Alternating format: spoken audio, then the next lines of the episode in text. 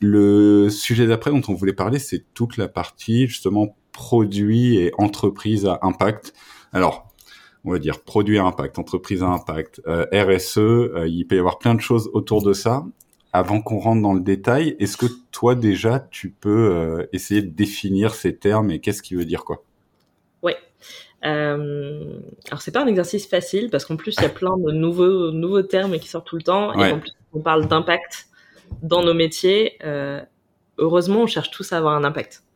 Euh, la différence de, dans ce dont moi je parle et quand je parle de produits à impact sociétal positif euh, de préférence, c'est vraiment un produit à impact sociétal positif. C'est un produit qui, par essence, par son fonctionnement et la manière pour dans laquelle il a été, la, la, raison pour laquelle il a été créé, va venir essayer de régler un problème de société. Il y en a plein, il y a plein de sujets différents. Le plus simple, c'est de parler des sujets environnementaux, mais ouais il y a tous les sujets de société, tous les sujets de euh, d'accessibilité, de handicap, euh, plein de choses. Donc il y a énormément de produits finalement qui sont dans cette catégorie produits à impact sociétal. Euh, une entreprise, euh, un produit responsable, pardon, euh, c'est pas nécessairement un produit qui vient euh, agir sur un problème de société. C'est un produit sur lequel on va essayer de limiter l'impact négatif, okay. que ce soit écologiquement, euh, et c'est souvent comme ça qu'on prend de facto le, le produit responsable, c'est de se dire c'est un produit qui globalement fout pas en l'air la planète. Ouais. Par essence, nos produits abîment tous un peu la planète parce qu'il y a de l'usage, il y a de la consommation, etc. Mais ça, c'est inhérent à notre activité humaine. Euh, mais c'est aussi un produit qui va euh, respecter l'utilisateur, éviter les dark patterns, euh, protéger les données, tout un tas de tout un tas de choses. Euh, Là-dessus, pour bien comprendre, euh, j'aime bien citer le, le, livre Responsable de Fabrice Desmazeries, euh, qui est sorti, mmh. je crois, en 2019 et qui parle assez bien de ça. Il est, il est très, très simple à lire. Et il, a, il est parti sur le principe qu'un produit responsable avait 12 traits de personnalité, dont l'honnêteté, la fiabilité, etc. Ouais. Qui sont très humains finalement. Donc ça, je trouve que c'est un bon, un bon type si les gens veulent aller un peu plus loin là-dessus. Mais du coup, on a les produits à impact sociétal qui sont là pour répondre à un problème de société. Ouais. Euh, les produits responsables qui limitent leur impact négatif. Et tout ça, euh, ça s'inscrit potentiellement dans des entreprises à impact, des entreprises à mission, des bicorp, euh, tout un tas de choses différentes finalement, euh, qui peuvent être, euh, dans certains cas, créées vraiment dans le but, encore une fois, de régler un problème, ou euh, qui, dans leur activité, essayent d'avoir un impact moins, moins négatif. Donc c'est vraiment... Okay. Il y a tout un tas de termes autour de ça. c'est assez compliqué du coup de, de faire le tri et d'y voir clair. mais ce qui est important, je pense, c'est de, de, responsabiliser, de se responsabiliser sur l'impact que nos produits peuvent avoir. Euh, et au maximum de mettre nos compétences là où il y en a le plus besoin, donc sur les sujets euh, importants. Ok.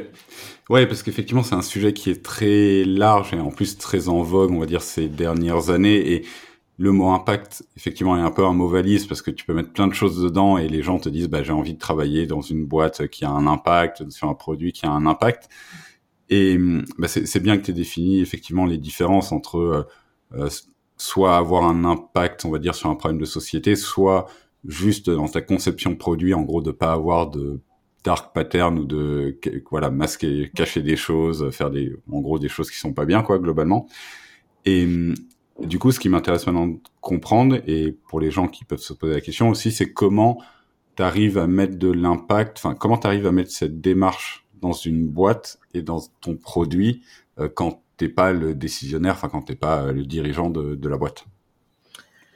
C'est souvent, euh, c'est souvent la question qui revient. Euh, j'avais, fait une, un meet-up il y a pas longtemps sur le sujet et les questions revenaient. C'est qu'est-ce que je fais si ma boîte cherche juste à avoir du ROI, peu importe ce qu'il en coûte. Ouais. la réponse facile que j'avais donnée à la fin de ma première conférence sur le sujet, c'était bah, en fait barrez-vous. Euh, mais ça, c'est très euh, engagé et très euh, euh presque politique. Euh, mais je pense que si une boîte n'entend pas le rôle qu'elle a à jouer, ça part déjà très très mal. en revanche, il y a plein de sujets sur lesquels, en fait, c'est pas forcément plus coûteux pour l'entreprise de faire bien.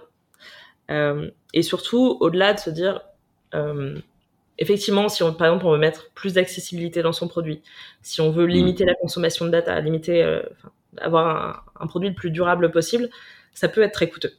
parce que c'est mm. beaucoup plus potentiellement de temps de développement, parce que c'est chercher des solutions de contournement à des problématiques qui vont rendre un produit moins accessible, etc. Donc ça, ça peut être relativement complexe à mettre en œuvre. Et s'il n'y a pas une sensibilité de la hiérarchie sur le sujet, ça va être compliqué. En revanche, euh, éviter les dark patterns, euh, s'assurer que euh, le produit peut pas être détourné pour faire des choses négatives. Ça, c'est pas des choses très compliquées. Euh, c'est pas forcément coûteux en tout cas. C'est juste, je pense, même si c'est facile de le dire en ayant été dans une boîte à mission, c'est se poser les bonnes questions et anticiper les problèmes que ton produit peut créer. Il y a un bon exemple de Benoît, Benoît Rosier euh, sur le sujet, qui est euh, euh, l'IA dont on avait parlé, entendu parler il y a quelques temps, qui, avec laquelle un Belge conversait sur les sujets d'éco-anxiété, qui a fini par conseiller à la personne de se suicider. Ouais. c'est très, très loin comme sujet, mais en fait, si ton produit peut permettre ce genre de choses, il y a un problème. Donc, en fait, c'est imaginer comment ton produit peut, soit par sa nature, créer des problèmes, soit être détourné d'une manière ou d'une autre. Autre exemple, euh, ça c'est euh, euh, Mike Montero qui le dit souvent.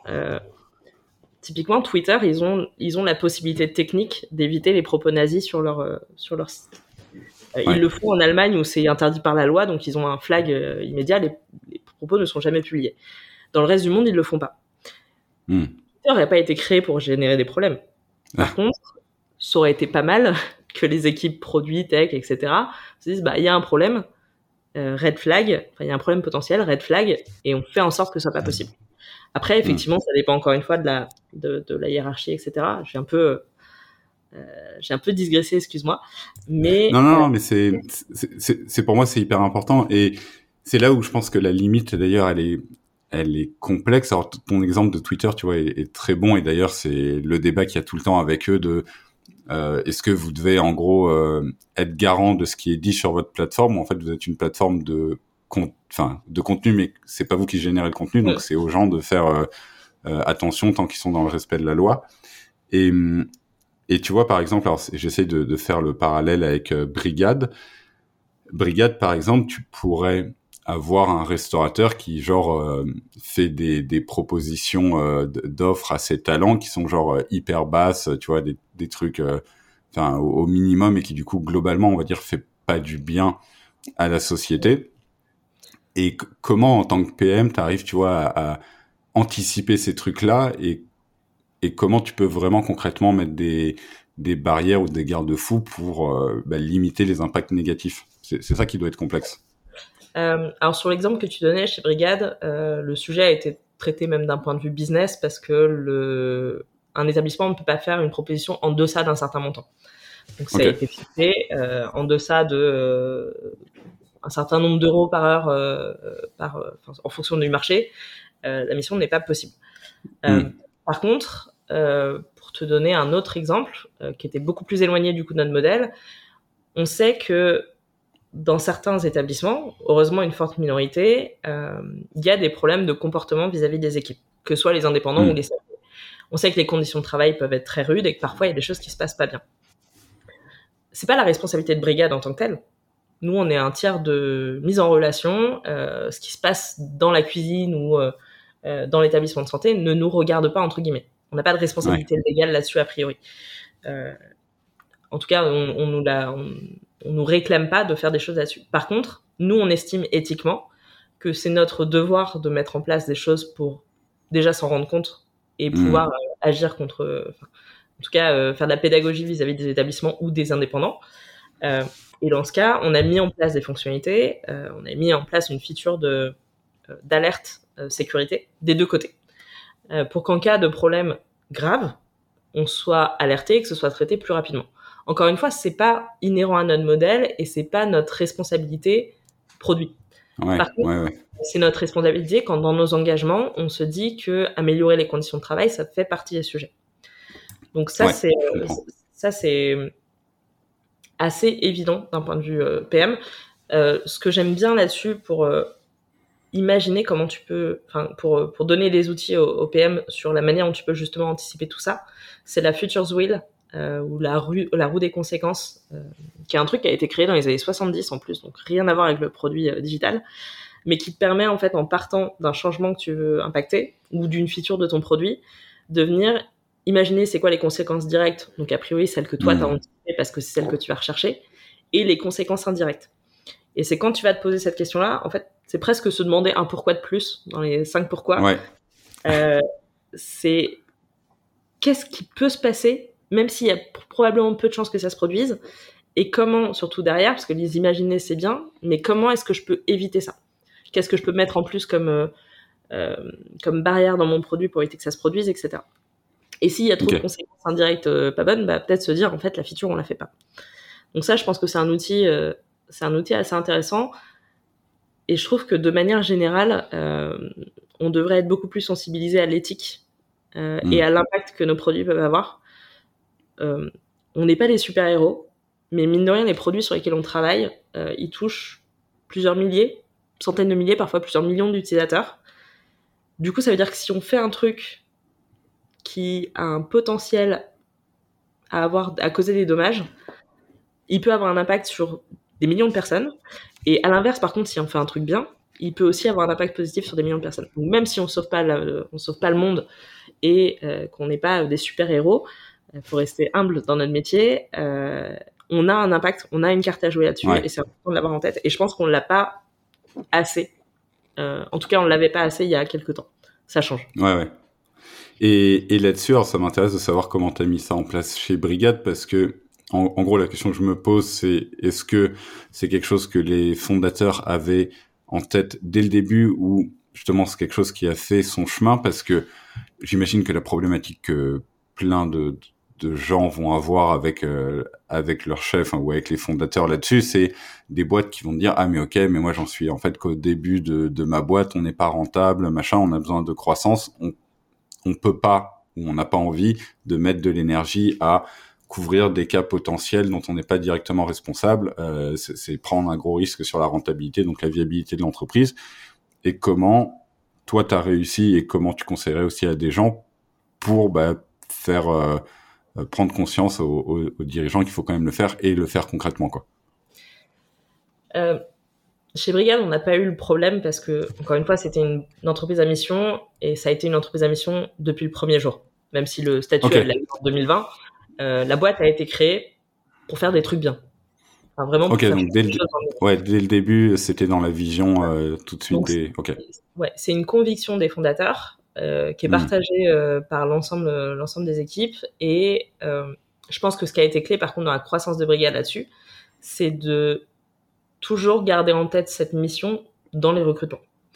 quand tu passes de 70 à 150, quasiment 200 personnes, euh, tu peux avoir des moments où tu recrutes des gens qui sont un peu moins alignés avec tout ça, etc. Enfin, tu pourrais en tout cas. Donc, ce qui a toujours été hyper fort, c'est ça. Euh, c'est de s'assurer de la mission et je pense que c'était un des critères les plus, euh, les plus forts chez Brigade sur un recrutement, en tout cas en décision finale. je sais qu'il y a eu des gens qui étaient par ailleurs brillants et très bons dans leur domaine, qui fitaient pas suffisamment avec cette mission, qui n'avaient pas suffisamment ces enjeux-là en tête et du coup qui sont pas venus chez Brigade. Mm. Donc là-dessus, j'ai pas eu vraiment ce sujet à traiter de manière directe. Euh, par contre, si je devais conseiller des gens là-dessus, effectivement, tu vas pas, enfin, si tu es en phase de post-market fit, mais vraiment au tout tout début, euh, a priori, tu vas pas pouvoir mettre les mêmes ressources pour traiter tous les cas adjacents. Par contre, déjà, se poser la question de l'éthique de ton produit, euh, se poser la question de son impact positif potentiel et son impact négatif possible, c'est déjà un très bon premier pas. Ça veut pas dire que tu vas régler tous les problèmes tout de suite, hmm. mais de les avoir en tête, c'est déjà un très très bon premier pas. Et il y a plein de sujets en fait où tu vas pouvoir très facilement, sans que ça ait un coût supplémentaire, faire en sorte que ton produit soit, soit OK. Il y a plein de sujets où c'est juste se poser la question euh, de est-ce qu'on fait les choses dans la bonne direction? C'est du bon sens. Faire du produit impact, c'est du bon sens en fait. Du produit responsable, c'est du bon sens. Euh, par contre, faut pas chercher à être parfait. Hmm. C'est impossible. Et ça, on le sait, on sait très bien. Il y a déjà plein de choses qu'on n'arrive pas à faire, donc faut pas chercher à être parfait parce que dans ce cas-là, tu vas vite te décourager.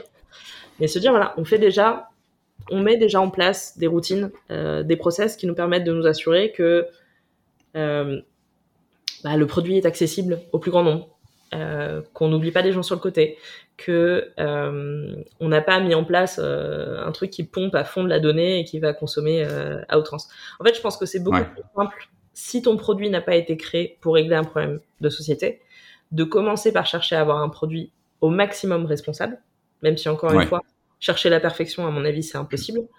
Euh, parce que la perfection, euh, c'est comme sur la consommation. La consommation verte, ça sert à rien. Il faudrait pas consommer. Et voilà. Mais euh, c'est pas une, c'est pas une réalité viable à l'instant T, en tout cas, je pense. donc, chercher à être le plus responsable possible, à respecter au maximum tes utilisateurs. Et je pense que c'est mm. vraiment le point le plus important. Et à partir de là, par contre, si tu vois que ton produit, même s'il n'est pas impact de facto, tu peux y ajouter des parties un peu plus engagées ou un peu plus impactantes c'est chouette. Mais ça vient dans un second temps dans ce cas-là. Ok. Et, sur ces choses justement que les, PM vont devoir euh, checker ou les choses auxquelles ils vont devoir réfléchir quand ils construisent le produit ou quand ils l'analysent, vous, vous aviez concrètement mis des choses en place? Par exemple, je sais pas, il y avait une checklist que le PM va devoir prendre en compte lorsqu'il fait de la conception pour dire bon bah tiens, est-ce que là là là là, il n'y a pas un dark pattern, est-ce que ça, l'accessibilité, c'est pris en compte, ou est-ce que c'était plus comme tu le dis, de la culture de boîte qui finalement infuse chez tout le monde et, c'est tout? Il euh, n'y avait pas de checklist. C'est vraiment, c'est vraiment plutôt la culture de la boîte et euh, l'éthique des personnes dans leur métier de manière générale euh, qui, a été, prise en compte. c'était pas, c'était pas quelque chose de formalisé. Et encore une fois, enfin, la boîte n'est pas parfaite, le produit n'est pas parfait, et je pense qu'il y a malheureusement des choses qui, euh, malgré nous, ont pas forcément toujours été parfaitement euh, nickel. Ouais. Euh, mais c'était, ouais. En tout cas, il n'y a jamais eu une idée qui aurait pu être un dark pattern ou ce genre de choses qui a émané. Et je pense que ça vient même au-delà de l'équipe produit ou de l'équipe tech, ou du design. Ça vient de la boîte en elle-même, de toutes les parties prenantes. Et c'est pour ça que hmm quand, euh, quand on vient me voir en me demandant euh, comment je peux travailler sur l'impact de ma boîte, euh, mon premier conseil, c'est d'intégrer un maximum de parties prenantes. Parce que si tu hmm. t'as pas embarqué les sales, le market, le support, etc., en fait, tu vas, ça va être hyper compliqué de, de, faire quoi que ce soit. Quoi. Ouais. Ouais, bien sûr, oui, c'est, effectivement, faut pas travailler tout seul de son côté là-dessus. Et d'ailleurs, quand tu parles, alors, soit des produits, soit des boîtes à impact, est-ce que tu penses qu'on peut mettre de l'impact positif dans tous les produits ou est-ce qu'il y a des produits, tu, vois, j'en sais rien, un, Uber Eats, est-ce que tu peux avoir de l'impact positif quand tu vois euh, comment c'est utilisé, les conditions de, des personnes et tout, ou ou tu as décelé des caractéristiques qui permettent de dire bon bah là on pourra mettre de l'impact, par contre dans ces autres types de produits c'est mort quoi. J'ai un peu évolué sur la question. Euh, il y a quelques temps, je disais que certains secteurs d'activité, euh, je voudrais jamais travailler avec eux parce que de toute façon, de facto, euh, typiquement un total, je voudrais pas travailler avec eux. Quoi. Ça, reste, ça reste vrai. Euh, mais j'ai échangé avec beaucoup de monde sur ce sujet-là. J'ai lu pas mal de trucs aussi, et je pense qu'en fait, il y a des boîtes, il y a des secteurs où ça peut être chouette d'aller mettre de l'énergie en interne pour essayer de faire changer les choses. Hmm. Des boîtes qui sont foutues. Euh, il n'y a plus rien à faire, le, c'est pourri jusqu'à la moelle, voilà. Mais, euh, mais je pense que dans l'absolu, on peut au moins réduire l'impact négatif dans à peu près tous les produits. Hmm. Euh, mais si la boîte a un impact négatif, c'est pas le produit le problème en général, c'est la boîte. Donc, en hmm. fait, ça va au-delà encore une fois du, du, produit. Euh, ça va au-delà de ce que peut faire un product manager ou un designer ou même un dev. Euh, mais ah, c'est encore une fois, c'est quasi politique ce que je vais dire et c'est les propos que tient ah bien sûr. Il est parfois un peu extrême là-dessus, mais en fait, euh, les boîtes les plus néfastes, s'il y a personne pour aller bosser chez eux, bah elles seront plus là demain. Et s'il y a personne pour les utiliser, elles seront plus là demain. Hmm. Mais il y a des réalités en face. et, et aujourd'hui, je pense qu'il y a peu de gens capables de se dire non, je refuse de faire ce qu'on m'a demandé de faire euh, parce que bah il y a des réalités de payer ton salaire, etc. Mais je pense que n'importe quelle boîte qui a un minimum conscience de ce qui se passe aujourd'hui dans le monde peut prendre un, virage différent. Ok. Euh, oui, oui, je suis d'accord. Et effectivement, euh, c'est presque là où tu as envie de mettre le plus d'impact positif. C'est dans les boîtes où, justement, à la base, il y a un fort impact négatif. C'est là où tu auras beaucoup plus de levier. Et la dernière question que j'avais sur le sujet, c'est... Alors, je pense que ça peut et ça doit arriver dans pas mal de boîtes, à mon avis. C'est comment t'évites le greenwashing là-dessus, tu vois? Comment t'évites le fait de ah ok tiens, alors peut-être que c'est plus dans les grosses boîtes, mais on a quelqu'un qui est en charge de l'impact, euh, voilà, fais tes trucs de ton côté, mais en fait, tout le reste de la chaîne de direction s'en fiche et t'as juste mis là pour faire ton truc et qu'on a une bonne image et qu'on soit certifié, je sais pas quoi. Ouais, euh, je pense que c'est hyper dur à déceler. Euh, ben, c'est hyper dur, mais en même temps, c'est une question d'intuition, je pense. Enfin, à mon avis, il y a des boîtes où tu sens très vite que c'est euh, pipeau et c'est un argument marketing ou un argument euh, de marque employeur, etc. Euh, ouais. Il y a en tout cas sur les boîtes à impact, euh, j'aime bien la, le concept qui est amené par Lisa Wang, qui était PM chez, chez Google, qui a monté une fondation depuis. elle compare les boîtes écocentriques des boîtes égocentriques. Et le, la manière dont elle les différencie, c'est que la boîte égocentrique, donc a priori celle qui a plus de chances de faire du greenwashing, de l'impact washing, euh, c'est celle qui se vend comme la solution au problème. À la différence de la boîte écocentrique, qui va, qui a conscience qu'il y a un problème, qui veut faire partie de la solution, mais qui va pas le faire en, solo player. Euh, veut vraiment avoir un impact sur des problèmes, euh, je sais pas, l'accessibilité, euh, l'accessibilité au travail, l'éducation, ce genre de choses. En fait, tu peux pas le faire tout seul. Il y a plein d'acteurs autour. Et du coup, si tu as une boîte qui essaye de régler le problème en vase clos, je pense que c'est déjà pas un super bon signal. Euh, mais ça, ça vaut pour les boîtes à impact. Euh, pour les boîtes plus générales et effectivement les grands groupes, euh, je pense qu'il faut beaucoup, beaucoup sonder la vision sur le long terme de ce que mm. la boîte doit apporter. et en fait, je dirais même que dans ces boîtes-là, même si euh, il y a une part de greenwashing, en tout cas d'argument marketing, c'est pas forcément une mauvaise chose parce que ça veut dire qu'il y a une première graine qui est plantée. Et euh, oui, c'est vrai. Ça, me désole qu'on doive en venir à avoir des réglementations, etc., sur la RSE pour que les gens se bougent. en fait, bah, malheureusement, euh, ça marche comme ça. on sait que pour que des choses bougent, il faut taper sur le porte-monnaie. Donc, en tout cas, si les gens ont une première démarche et que les gens qui portent la démarche actuelle de l'entreprise sont vraiment, en sont vraiment convaincus, tu as au moins le pied dans la porte pour pouvoir faire les choses. Ok. Ça va être facile, mais le pied dans la porte. ouais.